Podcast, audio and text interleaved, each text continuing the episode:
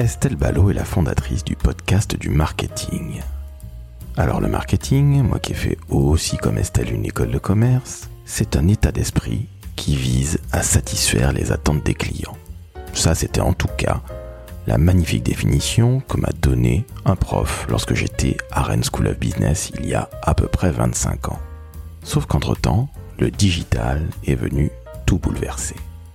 Alors Estelle a eu la très très bonne idée de monter non seulement ce podcast, mais aussi des masterclass ainsi que des formations pour toutes celles et ceux qui veulent se lancer, qu'ils soient indépendants, qu'ils aient un side project comme on dit, bref, qu'ils aient envie d'apprendre rapidement, qu'ils puissent avoir confiance en eux pour évidemment réussir.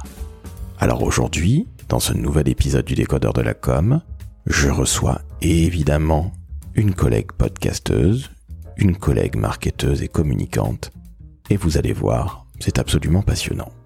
Quant à moi, eh bien je suis toujours Laurent François, fondateur et dirigeant de l'agence Maverick, et je ne vais vous dire qu'une seule et unique chose, n'oubliez pas de noter 5 étoiles sur Apple Podcast avec un super commentaire, idem pour Spotify, et aussi parce que j'apprécie beaucoup le podcast d'Estelle, eh bien 5 étoiles pour le podcast du marketing sur les mêmes plateformes que je viens de vous citer. Je vous souhaite une très très bonne écoute en la compagnie d'Estelle Ballot, fondatrice du podcast du marketing.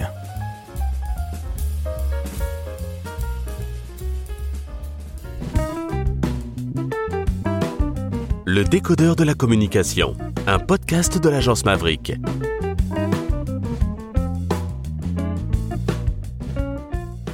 Salut Estelle. Salut Laurent. Comment ça va? Eh ben écoute, ça va super bien. Je suis absolument ravie d'être ici avec toi. Eh ben écoute, c'est moi qui suis ravi et qui suis extrêmement honoré parce que le podcast du marketing Estelle, comme son nom l'indique, est un podcast autour du marketing. Ce sont également des formations, on va en parler un tout petit peu plus tard, ainsi que de ton parcours. Mais ça cartonne sur Apple Podcast, nous sommes tous et toute inféodée à cette machine, donc je tiens à te féliciter et je suis donc d'autant plus honoré. Alors, maintenant on va commencer par l'essentiel, parce que ton podcast, on va évidemment en parler, on va parler de tes formations parce que c'est l'actualité brûlante, mais peux-tu te présenter, s'il te plaît, en tout seigneur, tout honneur? Oui, bien sûr, avec plaisir. Écoute, je suis Estelle Ballot, je suis une experte en marketing digital, en marketing de façon générale d'ailleurs, mais sur les dix dernières années, on va dire que je me focalise vraiment sur le marketing digital. Et puis, euh, j'ai un, parcours, on va en parler je pense, mais j'ai un parcours un peu atypique parce que je me suis euh, pas mal promené entre euh, euh, l'annonceur, l'agence, l'entrepreneuriat. Donc j'ai un petit peu euh, un parcours touche à tout. et actuellement, eh ben écoute, effectivement, mon activité principale, c'est d'animer le podcast du marketing, où je trouve énormément de plaisir à former et aider les créateurs et les créatrices d'entreprises principalement à, à, développer leur activité grâce au marketing. Et puis comme tu le disais, j'ai une formation, donc je suis formatrice en marketing, où j'aide, j'accompagne les indépendants à construire leur stratégie de marketing digital. Donc on est sur des choses très très concrètes euh, et très marketing et communication. Alors je rappelle que le podcast du marketing a été créé en 2019 plus de 100 épisodes. Je dis bravo, encore une fois Estelle. Donc ça, c'était entre guillemets pour la partie euh, promotion du podcast. On va évidemment en parler, mais est-ce que tu peux me parler de ton parcours? Parce que tu me dis, j'ai fait l'annonceur, l'agence, entrepreneuriat, c'est assez rare. Je suis tout oui et nos auditrices auditeurs sont tout oui. c'est vrai que c'est assez rare euh, et, et, je me je, je, sais pas trop pourquoi. J'avoue que moi je vois pas euh, tant de barrières que ça finalement entre ces différentes sphères. Alors écoute mon parcours, j'ai commencé, euh, j'ai fait une école de commerce, euh, parcours assez classique et puis en sortie d'école, euh, c'était une période un petit peu compliquée hein, pour pour pour trouver un premier emploi. C'était en en 2003 donc à l'époque on, on, avait eu un, un, un, gros clash et moi je voulais je voulais initialement travailler dans le conseil. Tu vois, j'avais fait mon stage de fin d'études chez KPMG et je voulais faire du conseil. Et puis, euh, c'était l'affaire Enron pour ceux qui s'en souviennent. Donc, euh, les Big Five ont explosé. Il y avait plus beaucoup de place. c'était pas le bon moment. c'était pas franchement le bon moment. Euh, non, c'était pas du tout le bon moment. Ce qui fait que j'ai eu pas mal de, difficultés. Je le dis parce que je sais qu'il y, a beaucoup de, de, de, de, jeunes étudiants et de jeunes qui recherchent un premier emploi qui peut-être nous écoutent. J'ai eu pas mal de difficultés à trouver mon premier job, alors que euh, voilà, j'avais plutôt la, a priori euh, la bonne formation, euh, tout se passait bien, j'avais fait des bons stages, et puis voilà, le contexte parfois fait que ça peut rendre les choses difficiles, ce qui fait que ben, je suis pas rentrée par la porte, du coup je suis rentrée par la fenêtre. moi j'ai toujours été passionnée de marketing, je crois que je veux faire du marketing depuis que je suis en cinquième, tu vois. Donc, euh, je savais que je voulais faire ça. Euh, mais voilà, les choses étaient complexes. Je suis rentrée par la fenêtre, c'est-à-dire que je suis allée dans des agences d'intérim et je leur ai dit, vous me trouvez un job, quel qu'il soit, je m'en fiche, mais dans un service marketing. Et euh, on m'a proposé, c'était un coup de peau, il y avait un service marketing qui recherchait une, assistante. Euh, donc j'ai sauté sur l'occasion. Et puis voilà, j'ai commencé ma première expérience comme ça, comme assistante dans un service marketing. Et puis une fois que j'étais rentrée, je leur ai dit très clairement, je ne repartirai pas euh, jusqu'à ce que vous m'embauchiez. Et écoute, le parcours a été un petit peu long. Ça a été un peu le parcours du combattant. J'ai été d'abord stagiaire pendant un an. Euh, dans cette entreprise. Donc c'était un grand groupe euh, multinational euh, et c'était un service marketing international, donc assez passionnant. Donc j'ai commencé par être stagiaire pendant un an après avoir été assistante et puis j'ai fini par être embauchée. J'y suis restée de mémoire huit ans. Donc, donc tu vois, c'est une belle histoire et, et, je le dis juste pour dire, si on vous dit non, euh, bah, le prenez pas forcément comme un nom. il y a d'autres moyens de, de rentrer. Il n'y a pas que les CV. Donc voilà. Et écoute, ça a été une belle aventure. C'est là que j'ai fait vraiment mes premières armes et que j'ai appris euh, mon métier. Hein. donc j'étais chef de produit, chef de marque, chef de groupe. Euh, c'est vraiment là que j'ai appris euh, à faire du marketing, à faire de la communication. Donc je gérais des marques euh, à l'international. Alors je, ne sais plus te dire combien j'avais de pays. Je crois que j'avais 80 pays. Je me, me souviens plus exactement. et on déclinait des communications, bien sûr en, en, lien avec les marchés locaux, pour voilà pour pour décliner une communication mondiale finalement de, de notre marque. Estelle, tu peux le dire, c'était dans un milieu, dans un secteur qui n'a pas nécessairement, pardon, bonne presse, à savoir le tabac. Absolument, c'était le tabac, qui est un secteur très particulier, notamment en marketing, parce que comme tu le sais, c'est un secteur qui est contraint légalement, c'est une bonne chose. Euh, et, donc il faut être assez euh, inventif euh, d'un point de vue communication pour pouvoir faire passer faire passer son message. Donc d'un point de vue formation en marketing, c'était assez passionnant de ce point de vue-là parce que euh, tu pouvais pas juste faire une pub quoi. Il fallait vraiment aller chercher des, des choses un petit peu un petit peu différentes et en ça c'était passionnant. Cela forçait donc la créativité, puisqu'il y a une loi qui s'appelle la loi E20, qui a été votée il y a une trentaine d'années, en 91 de mémoire, et forcément, eh bien les, gens qui font du tabac, on ne doit pas citer les marques, n'avaient pas le choix et devaient être inventifs et créatifs, et comme tu le dis très justement, même si j'ai pas franchement d'appétence avec cette, ce secteur et cette industrie, il fallait être extrêmement créatif et finalement c'est une excellente formation pour toi. Alors, on fait un fast forward s'il te plaît, parce qu'à un moment, tu passes de l'autre côté, tu passes de l'autre côté du fleuve, tu vas en agence. Exactement. En fait, euh, si tu veux, au bout de 7-8 ans, je j'en avais un petit peu marre de l'entreprise au sens gros groupe euh, où finalement tu ne fais pas que de la communication, mais tu fais, et c'est bien souvent le cas aussi, de la politique. Euh, et la politique, ça m'amusait au début. J'avoue que ça m'amusait pas mal, d'autant que le tabac c'est un univers très très très masculin donc moi j'avais, euh, tu vois, j'avais 27 euh, ans à l'époque, je pense. Euh, donc il fallait faire un petit peu sa place. Donc je trouvais ça assez rigolo de faire de la politique au début, puis au bout d'un moment ça a commencé à me lasser finalement. Et je voulais vraiment me recentrer sur ce qui me plaisait réellement dans mon métier. Donc je me suis, tu vois, j'ai vraiment réellement mis les choses sur la table. je me suis dit ce que j'aime le plus dans mon métier, c'est quand je discute avec des agences c'est quand je brief, je débrief, voilà, je, on travaille ensemble pour faire pour faire de la créa. Donc, euh, bah, très, très simplement, je me suis dit, bah, c'est simple, euh, il faut passer de l'autre côté. Euh, il faut passer côté agence. Comme ça, au lieu de faire 5% de mon temps à briefer et débriefer, bah, je vais le faire 80% de mon temps. Ce sera, ce sera certainement plus intéressant. Et effectivement, je suis passée de l'autre côté. je suis allée dans un, un grand groupe également de communication qui s'appelle Ogilvy. et j'ai eu le bonheur de travailler dans cette agence pendant 2-3 ans. Euh, de mémoire, avec euh, avec des équipes euh, assez formidables et, une une énergie que tu connais bien en agence qui est qui est folle, c'est-à-dire que d'un coup je me retrouvais, je passais d'un univers très codé, très masculin et, et quand même pas vieux, je peux pas dire ça, mais où, voilà, il y, a, une certaine expérience, à un univers où j'avais euh, dans mes équipes euh, des petits jeunes qui sortaient d'école, qui avaient euh, une énergie dingue, une envie de, de tout péter, clairement, et c'était assez, c'était assez, assez détonnant pour moi. J'avais une table de ping-pong à côté de mon bureau. Je te cache pas que je détestais cette table de ping-pong quand je travaillais mon budget, mais voilà, c'était complètement fou. Ça, ça, ça, partait dans tous les sens, et c'était assez euh, réjouissant, je dois dire. Alors je l'imagine bien, alors moins pour euh, la table de ping-pong, parce que le rebond des balles, ça doit rendre absolument cinglé. Mais j'ai une première question comme ça qui me vient à l'esprit. T'as fait les deux rives du fleuve, annonceur et agence. En général, on fait plutôt agence puis annonceur, bon, peu mhm. importe. Quelle est la différence notable, selon toi, entre l'agence et l'annonceur? Je pense que euh, il y avait une frustration que j'ai décelée. Je m'en étais pas rendu compte en amont. Il y avait une frustration que j'ai décelée en agence, qui est que euh, tu démarres un projet. Souvent, tu le prends vraiment depuis le début, euh, puisque tu crées, euh, par exemple, la plateforme de marque, etc. Et tu viens construire une communication. Tu livres la communication, et finalement, l'histoire s'arrête bien souvent là. Euh, et c'est vrai qu'il y avait une espèce de frustration des équipes que je comprends parfaitement, qui était on est très fiers de notre travail parce que en général les agences se donnent, les gens qui travaillent en agence se donnent à 100%, donc ils sont très très fiers de ce qu'ils délivrent, mais finalement ils ont que peu de retours euh, réels de ce qui se passe après.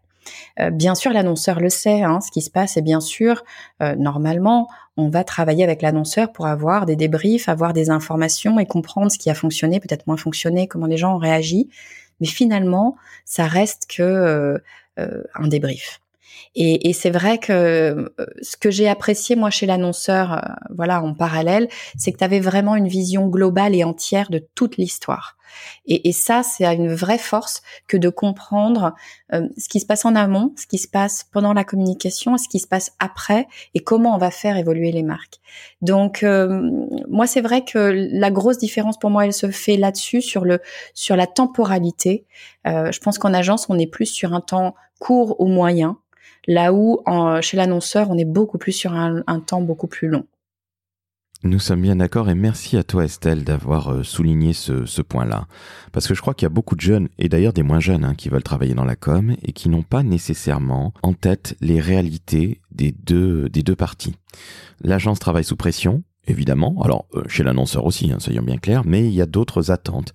Le temps est plus long et tu l'as magnifiquement bien souligné et je te remercie encore une fois. Alors on avance un petit peu, annonceur, agence, puis un moment, il arrive un truc incroyable tu montes ta boîte, ta première boîte. Comment t'en es arrivé à ça? Parce que les gens qui font de la communication sont pas nécessairement des entrepreneurs, hein. donc euh, c'est assez rare. Je trouve ça super. Encore une fois, je suis tout oui. Alors écoute, euh, je vais te surprendre, je pense. J'ai monté ma boîte totalement par hasard. Euh, je vais même plus loin. Je ne savais pas que j'étais en train de monter ma boîte et je ne voulais surtout pas me dire que j'étais en train de monter ma boîte. Je t'explique. Moi, je viens d'une famille euh, où il n'y a absolument aucun entrepreneur. Euh, ni dans euh, ma famille immédiate, ni dans mes cousins, cousines ou autres. Il y a absolument aucun entrepreneur. Tout le monde a toujours été salarié, euh, classique. Pour tout te dire, ma maman était consultante à l'APEC, donc elle aidait des cadres au chômage à retrouver un, un bon vieux CDI.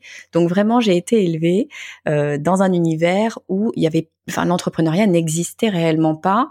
Euh, l'objectif dans la vie, c'était vraiment de trouver un CDI, un poste sûr sur lequel tu vas pouvoir rester des années. C'était vraiment ça euh, l'objectif, et, c'est pas une critique hein, du tout envers ma famille. C'est vraiment comme ça qu'ils vivaient les choses, ce qui fait que je n'ai tout simplement même si j'ai fait une école de commerce, je n'ai à aucun moment imaginé être entrepreneur, d'autant que j'imaginais à tort, hein, maintenant je peux le dire, j'imaginais qu'être entrepreneur, ça voulait dire euh, investir de l'argent, euh, à ne pas avoir peur du risque et euh, avoir une innovation.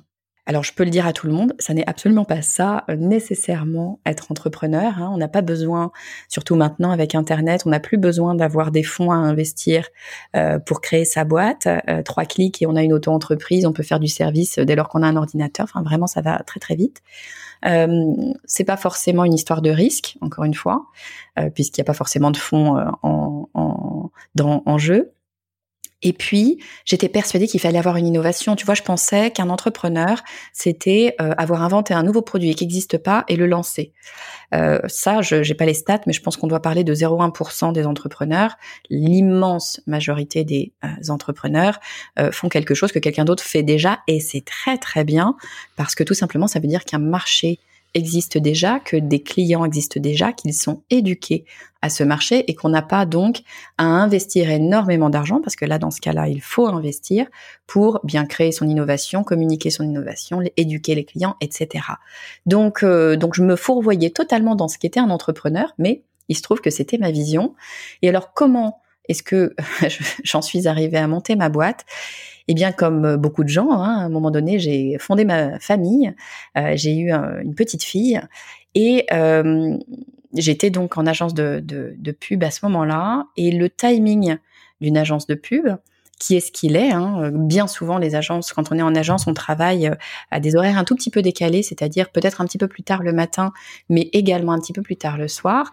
Et moi, ça ne convenait pas avec le, la temporalité que je souhaitais pour ma famille. C'est pas ni une critique des agences, ni une critique de, de ma vision de la famille. C'est juste que voilà, moi j'avais envie de donner à manger à 7h30 le soir à ma fille et d'être à la maison. Et 7h30 le soir, c'était l'heure à laquelle on faisait euh, le brief créa. Donc ça ne fonctionnait pas. Donc, euh, bah, écoute, on s'est tout simplement quitté bons amis en se disant, euh, voilà, on a travaillé ensemble et on a adoré bosser ensemble. Et je suis toujours en contact avec plein plein de gens de d'Ogilvy. Euh, mais euh, moi, c'était pas ce que je voulais pour ma famille, donc je suis, voilà, j'ai quitté l'agence. Et puis, je me suis dit, bah, va bien falloir que je fasse quelque chose quand même. Faut la faire manger cet enfant. Donc, bah, j'étais au, chômage, hein, comme on a la chance en France de, de pouvoir avoir cette option-là. Et je me suis dit, il faut que je me forme parce qu'à cette époque-là, j'avais finalement encore euh, fait relativement peu de choses en digital.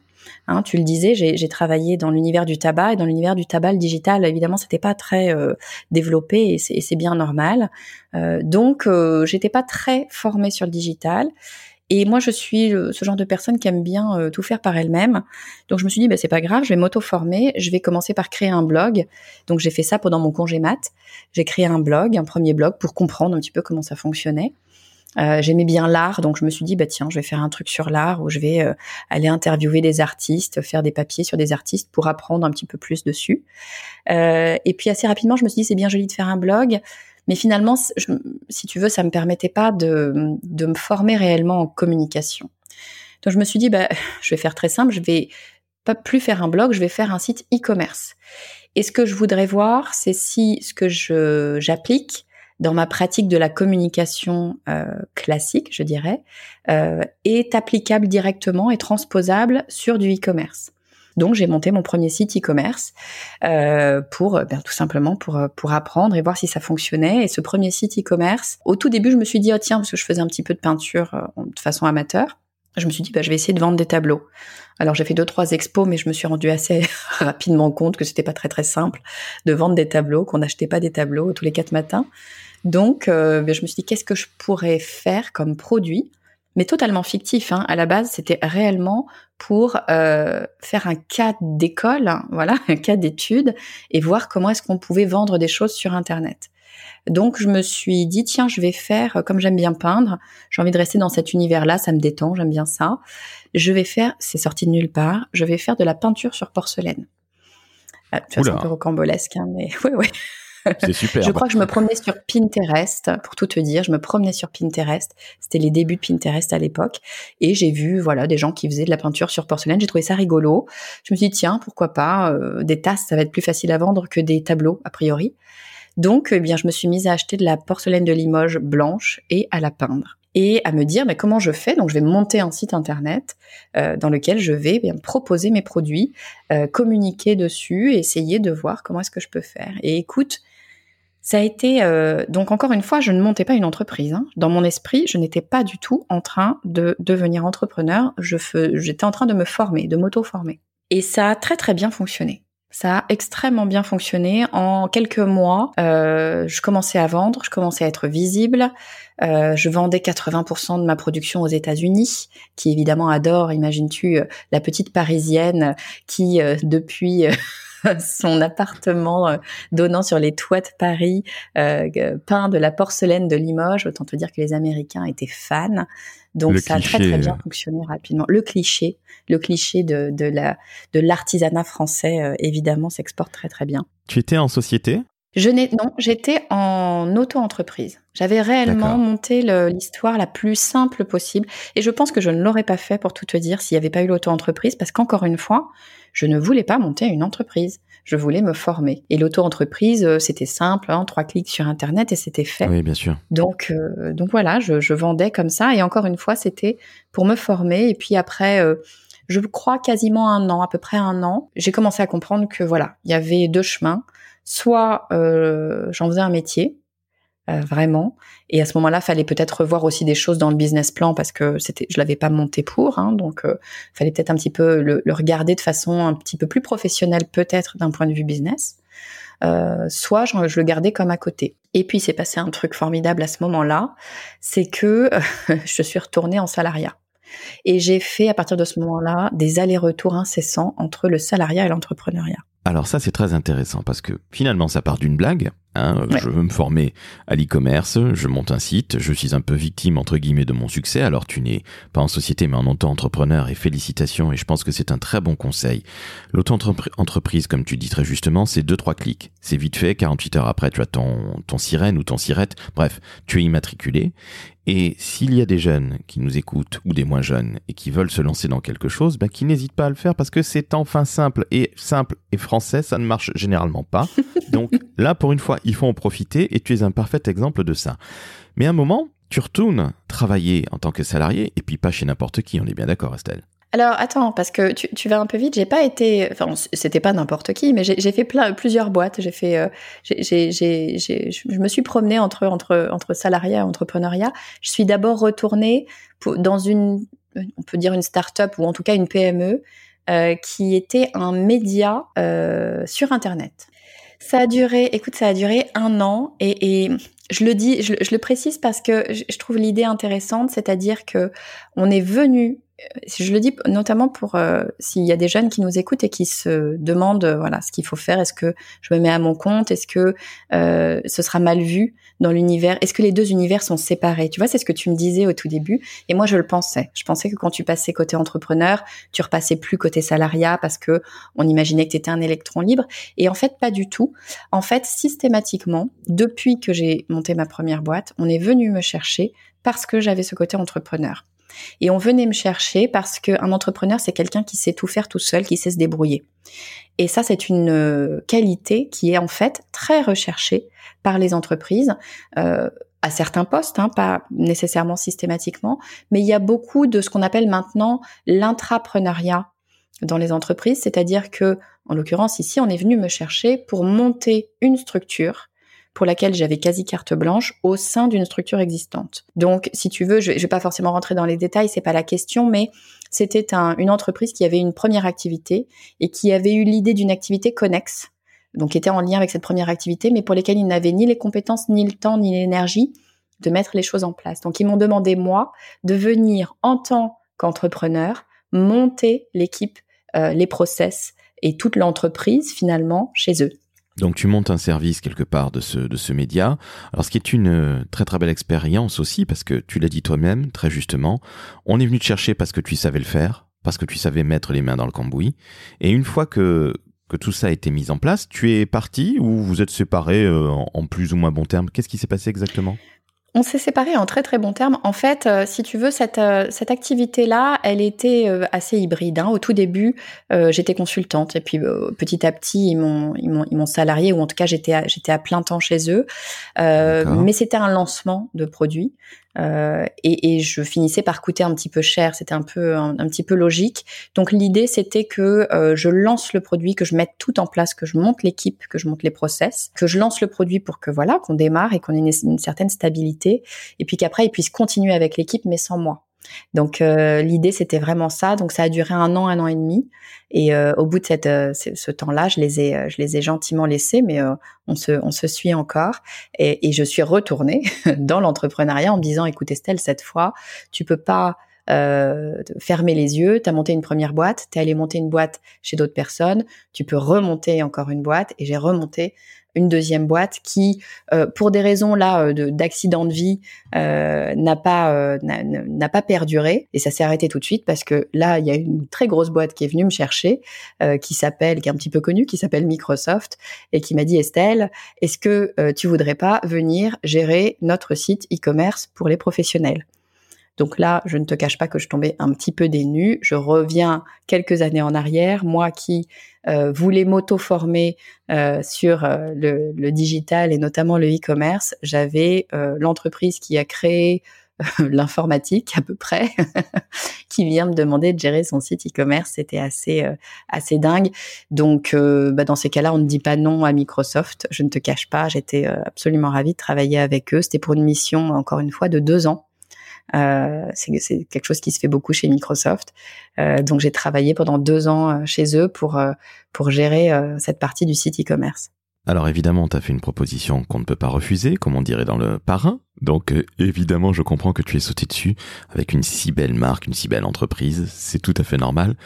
Qui n'aurait pas fait comme toi? C'est ça la vraie question qu'il faut se poser. Mais au bout de deux ans, donc la mission est terminée. Je ne savais pas qu'il y avait des, des, des, contrats qui étaient euh, comme ça à durée quelque peu déterminée. C'est bon, ça doit être le côté très américain de la chose. Bref, peu importe. Qu'est-ce que tu as appris chez, chez Microsoft? Parce que là, tu, on peut limite faire, on peut difficilement, pardon, faire mieux. Ouais, c'est, c'est, j'avoue que j'étais vraiment, je te le dis, hein, j'étais oh, totalement ultra flattée, euh, surprise, heureuse, tu vois, que Microsoft euh, me demande de venir. Et en fait, très, très, très rapidement, je crois au bout d'une semaine, le DG, alors pas le DG de Microsoft, hein, le DG du site e-commerce, me demande mon retour, me demande voilà ce que je pense de Microsoft. C'est quelque chose qui se fait beaucoup chez eux. Je trouve ça assez intéressant, une espèce de débrief à chaud. Et je leur ai fait une remarque que je crois toujours vraie, euh, même si j'aime beaucoup Microsoft. Hein, euh, euh je leur ai dit la difficulté de faire du e-commerce quand on s'appelle Microsoft, c'est que le e-commerce c'est fait pour être agile, pour pouvoir bouger en permanence parce que euh, parce que le e-commerce bouge en permanence, le digital bouge en permanence. Sauf que Microsoft, c'est une énorme machine. C'est un paquebot. Et pour faire bouger un paquebot, eh ben, il faut pas mal de temps. Donc, c'est euh, une vraie difficulté, quand bien même euh, ils sont le digital. Enfin, voilà, on peut pas être plus digital que Microsoft. Eh bien, c'est une vraie difficulté d'être euh, un mastodonte quand on est dans le digital. Et, ça, c'est vrai que c'était quelque chose d'assez surprenant à découvrir, que quand bien même tu es leader sur ton marché, eh ben, tu peux avoir de vraies, de véritables contraintes le fameux feedback is a gift qui est très employé chez les anglo-saxons. Et euh, comment ça a été pris le fait que tu que tu dises les choses comme ça à chaud primo, mais surtout avec euh, la plus grande déshonnêteté Ils ont apprécié ou pas? Je suppose qu'ils ont. Oui. En tout cas, je pense pas qu'ils étaient déçus, hein, bien au contraire. Non, c'est vraiment une culture américaine, c'est-à-dire que tu as le droit de dire les choses. Il n'y a aucun euh, souci là-dessus. Bien sûr, comme toutes les grosses entreprises, tu as, tu as de la politique, c'est pas la question. Mais là, très objectivement, le DG, enfin en tout cas moi je l'ai pris comme ça. Écoute, je lui ai pas posé, je vais pas demandé après s'il l'avait mal pris, mais vraiment je crois pas.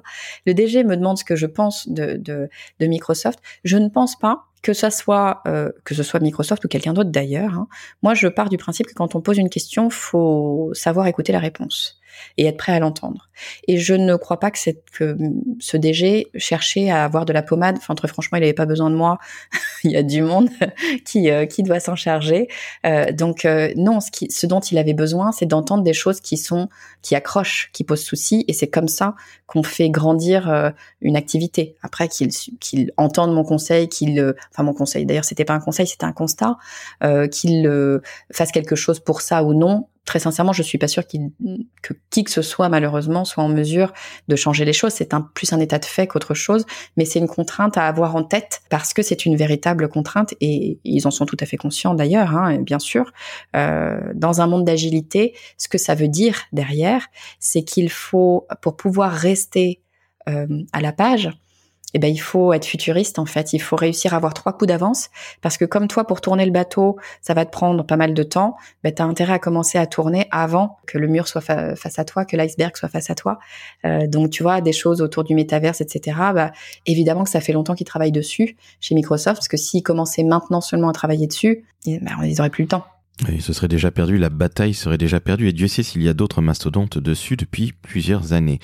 On passe en 2019 et là tu as allez, on va dire un nouveau projet. Je ne sais pas si c'est une entreprise, quoique, semblerait-il que oui, mais on va en parler.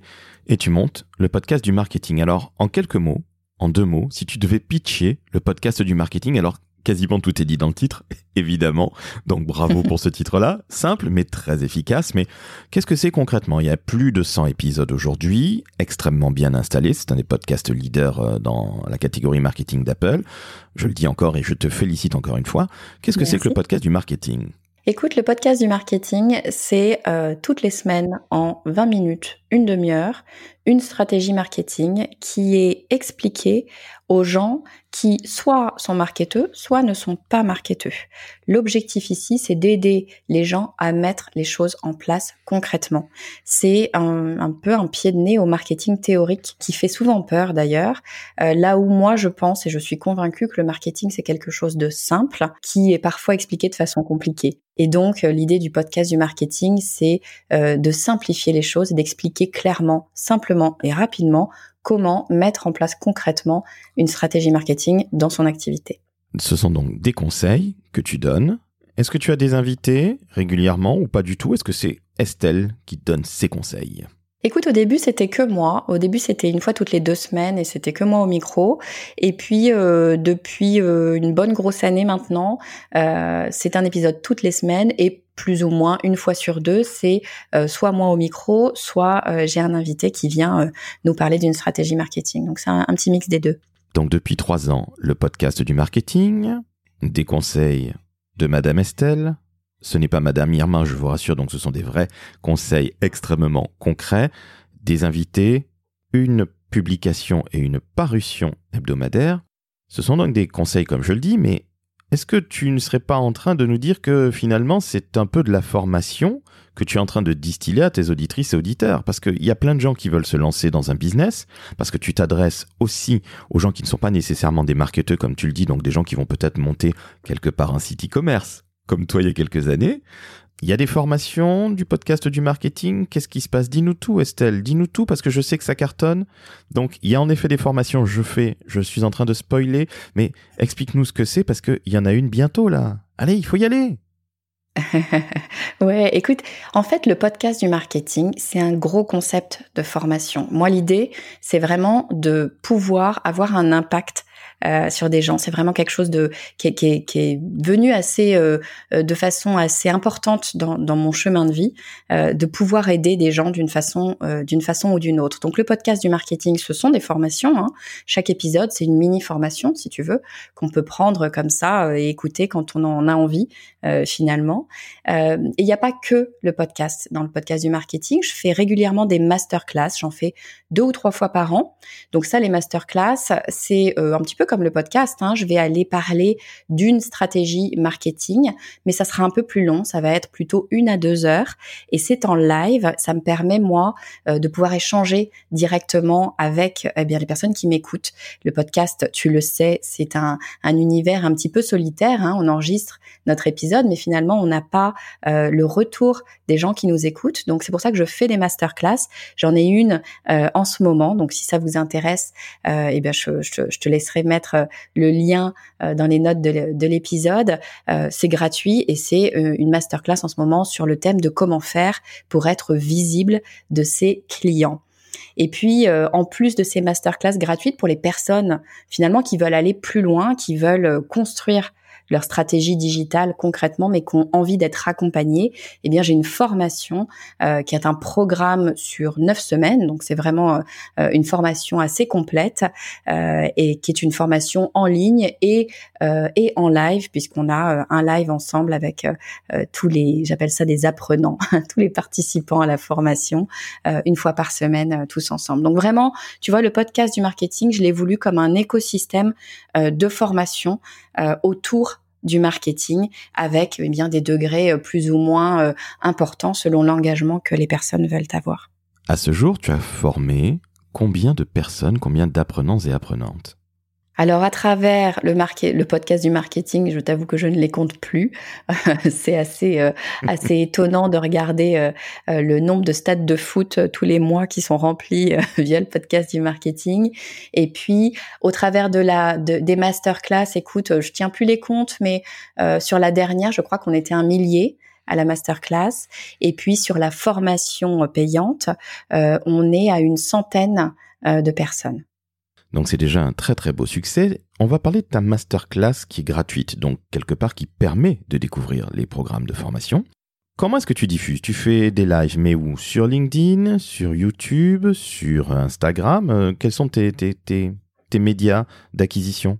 Alors écoute, euh, je, je, la masterclass n'est pas diffusée sur les réseaux sociaux.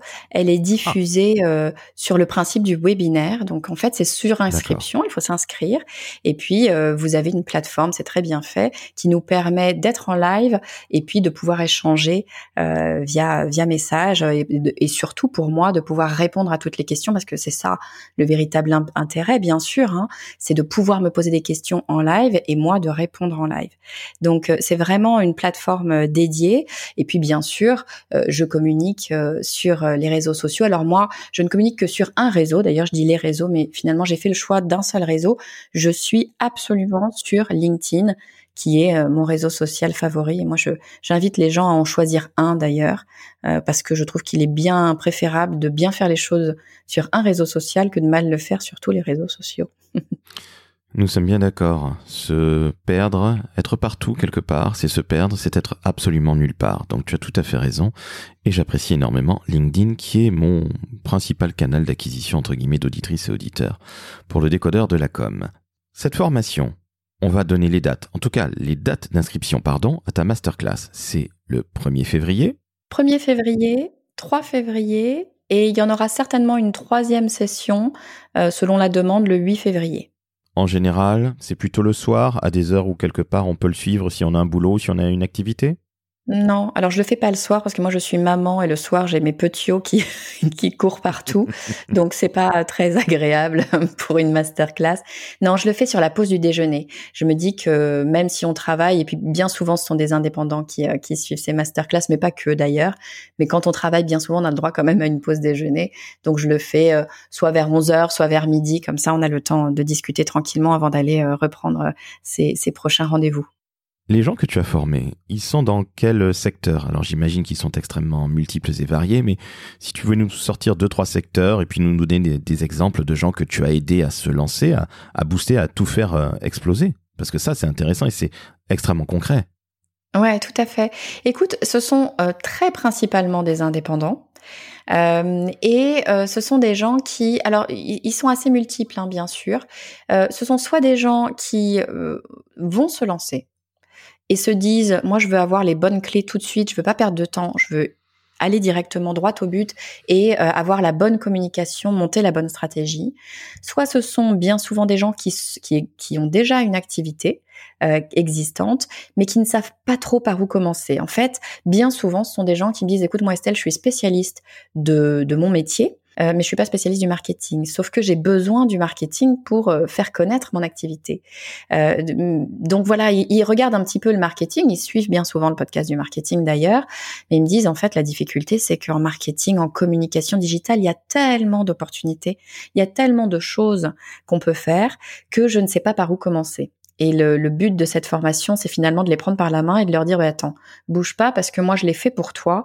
Euh, j'ai euh, regardé quelles étaient les stratégies, les choses à mettre en place en priorité pour pouvoir avoir euh, eh bien une strate de com digitale qui va fonctionner, qui va être pérenne et que tu vas pouvoir réutiliser dans le temps. Donc bien souvent c'est ça. Et alors quel type de métier? Eh bien écoute, c'est très très vaste. Hein. Je vais avoir des architectes, je vais avoir des traducteurs, je vais avoir des naturopathes, je vais avoir vraiment des gens d'univers très très différents. Euh, là dernièrement, sur la dernière session, j'avais quelqu'un qui faisait de, de la construction 3D. Euh, j'avais un motion designer. Donc on est vraiment sur des gens qui ont euh, des univers très distincts. et parfois d'ailleurs des marketeurs. Hein. J'ai des, des, des, des, gens qui s'occupent de sites internet, des gens qui s'occupent de, de réseaux sociaux. Mais quand bien même on connaît le marketing, c'est toujours difficile de se l'appliquer à soi-même.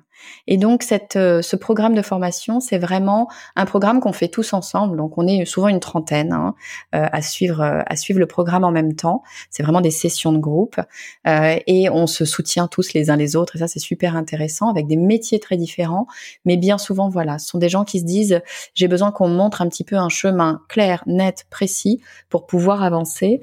Et écoute, les, les gens qui ont fini le programme, en général, me disent, euh, ce qui ressort le plus, c'est je suis beaucoup plus sereine, je suis moins stressée parce que je sais ce que j'ai à faire. Tu vois, la vraie difficulté, bien souvent, c'est de se dire, mais euh, il y a tellement de choses, par où je commence? Là, c'est de se dire, je sais ce que j'ai à faire. Et un deuxième truc qui sort souvent, c'est, j'ai plus confiance en moi parce que les, les, indépendants, les entrepreneurs en général n'y coupent pas. Hein. Le syndrome de l'imposteur, on le connaît bien, il est bien souvent là. Et, et très souvent, ces personnes-là me disent "Oh Estelle, mais moi j'ose pas trop euh, les réseaux sociaux me mettre en avant, me montrer, etc. Je sais pas comment faire, par où démarrer. Euh, la communication de façon générale, c'est compliqué. Est-ce que qui je suis moi finalement? Pour le faire. Et ce programme a vraiment vocation à les aider sur ce point-là, à prendre confiance, à se sentir expert de leur domaine et à pouvoir le dire de façon euh, claire, nette, précise, sans, sans trembler. Donc, grâce au podcast du marketing, ces masterclass et ces formations, tes apprenants et tes apprenantes gagnent du temps, ont confiance en eux, développent une expertise, ben, je le disais, beaucoup plus rapidement et savent où ils vont. Donc quelque part, on n'est plus perdu dans la jungle du digital, on sait où on va et on se fait repérer par ses futurs clients et ses clients. Donc quelque part, c'est tout bénef. On est bien d'accord, Estelle? Exactement. Et puis en plus de ça, eh bien, on a le temps de se consacrer à son activité réelle. Tu vois, quand tu es naturopathe, ce que tu veux faire, c'est de la naturopathie. Donc euh, voilà, tu as un chemin, tu te sens en confiance, tu sais quoi faire, ben go. Estelle, ma dernière question. Tu sais qu'on est écouté par des jeunes, des moins jeunes, et tu as, je pense, parmi tes apprenants des gens qui sont euh, ou qui pourraient potentiellement être des, ben, des auditeurs et des auditrices du décodeur de la communication, et je ne parle même pas du podcast du marketing, évidemment. Quel conseil tu donnes justement à quelqu'un qui veut se lancer dans les métiers de la com, du marketing et du digital? Alors c'est une très bonne question. Écoute, moi je, tu vas pas être surpris, je vais te parler de formation, mais j'y crois euh, dur comme fer. Le marketing, de façon générale, et, et la communication, hein, euh, et encore plus lorsqu'on est dans le digital, ça bouge en permanence. Donc moi, mon conseil, c'est de ne pas se dire que euh, notre diplôme, c'est la fin de nos études et de passer sa vie, son temps à rester curieux et à continuer d'apprendre en permanence. Et apprendre, ça ne veut pas nécessairement dire faire une formation, hein, c'est pas ce que je suis en train de dire. C'est de continuer à regarder ce qui se fait, ce qui change et de continuer à découvrir les choses parce que bah, c'est ça euh, pour moi, être dans le marketing, être dans la communication, c'est être curieux avant tout. Et, et c'est un vrai bonheur d'ailleurs. Hein. En tout cas, moi personnellement, c'est ce qui fait que ce métier est merveilleux. C'est qu'on a en permanence euh, des nouveautés qui arrivent et qu'on fait jamais vraiment la même chose. Donc, mon conseil, ce serait garder les yeux ouverts. Euh, ne pensez pas que votre formation est terminée et continuez à vous former en permanence surtout, à découvrir plein de choses. Eh bien, merci à toi Estelle. C'est sur euh, ces aspects de curiosité, de formation, d'apprendre tout au long de sa vie, particulièrement dans notre métier du marketing et de la com, que nous allons nous quitter. C'était absolument passionnant. Tu as un, parcours euh, étonnant qui commence euh, dans le tabac. Tu fais de la peinture sur porcelaine de Limoges. tu arrives chez Microsoft. J'ai pris quelque part les grands axes de ton, de ton parcours et tu crées ce podcast du marketing, ces formations. Je trouve ça absolument incroyable et je trouve que justement tu es en train de nous montrer, et à des femmes en particulier, mais aussi à des hommes, hein, quelque part, qu'on peut être maman, qu'on peut se lancer peut-être dans un autre métier ou dans un side project. Alors toi, c'est ton job à plein temps, évidemment, le podcast du marketing ainsi que les formations, mais il y a euh, certains de tes stagiaires ou apprenants qui bah, font quelque part autre chose en parallèle d'un premier job. Et je trouve que c'est absolument passionnant. Donc quelque part, les croyances limitantes, toutes ces choses qui nous empêchent d'avancer. Tu parlais du syndrome de l'imposteur, qui est quelque chose que je trouve absolument insupportable parce que je pense qu'on est tous capables, d'une manière ou d'une autre, peut-être pas d'être Steve Jobs ou euh, ce sympathique euh, fondateur de Microsoft dont j'ai oublié le nom, Bill. Bill Gates. Bill. Oui, oh là là, Bill Gates. Bill Gates. Bill, pardonne-moi, I'm sorry. Donc, tout le monde n'est pas Steve Jobs, tout le monde n'est pas Elon Musk ou ce sympathique Bill Gates, mais je pense qu'on peut tous réussir à partir du moment où on croit en soi, ce qui est pas évident, à partir du moment où on a des bonnes formatrices comme toi, et là je dis bravo, et à partir du moment où on écoute des podcasts formidables comme le podcast du marketing, qui je le rappelle cartonne et met tout le monde à l'amende, y compris le décodeur de la communication. Donc au lieu d'être énervé, je suis au content, je suis au contraire, tu vois, j'en bafouille, c'est l'émotion. Je suis extrêmement heureux d'avoir eu l'occasion de t'interviewer. Je te fais de très grosses bises malgré cette période de Covid. Et oui, nous sommes encore en hiver et on nous saoule avec cette saloperie. Mais en tout cas, Estelle, je te remercie. C'était absolument formidable. Bravo et merci. Merci à toi, Laurent. C'était un grand plaisir de, de discuter avec toi. Eh bien, plaisir partagé. Alors, chères auditrices, chers auditeurs, vous savez que c'est la partie que je déteste le plus, donc je vais aller très vite. 5 étoiles, Apple Podcast et Spotify commentaire dithyrambique, vous dites que Estelle est formidable. Et puis, allez, je vais faire un peu de pub, même si elle n'en a pas besoin. Le podcast du marketing, il y a un site internet, le podcast du marketing.com. Les formations, en tout cas, pardon, l'inscription masterclass d'Estelle sont le 1er février, le 3 février, et il y aura certainement un rattrapage le 8 février. Donc je vous la fais très courte, vous avez encore quelques jours pour vous inscrire, c'est gratuit, vous allez découvrir plein de choses, vous allez pouvoir agir, interagir avec Estelle, et vous allez voir, elle va vous convaincre, vous allez vous lancer, vous allez gagner du temps, donc de l'argent, vous allez vous éclater, vous allez reprendre confiance en vous. Bref, vous allez devenir des Avengers, des Wonder Woman, des Superman, bref, tout ça grâce à Estelle. Je dis Wonder Estelle, you're so formidable. Merci Laurent. Ciao ciao et très bonne écoute à toutes et à tous.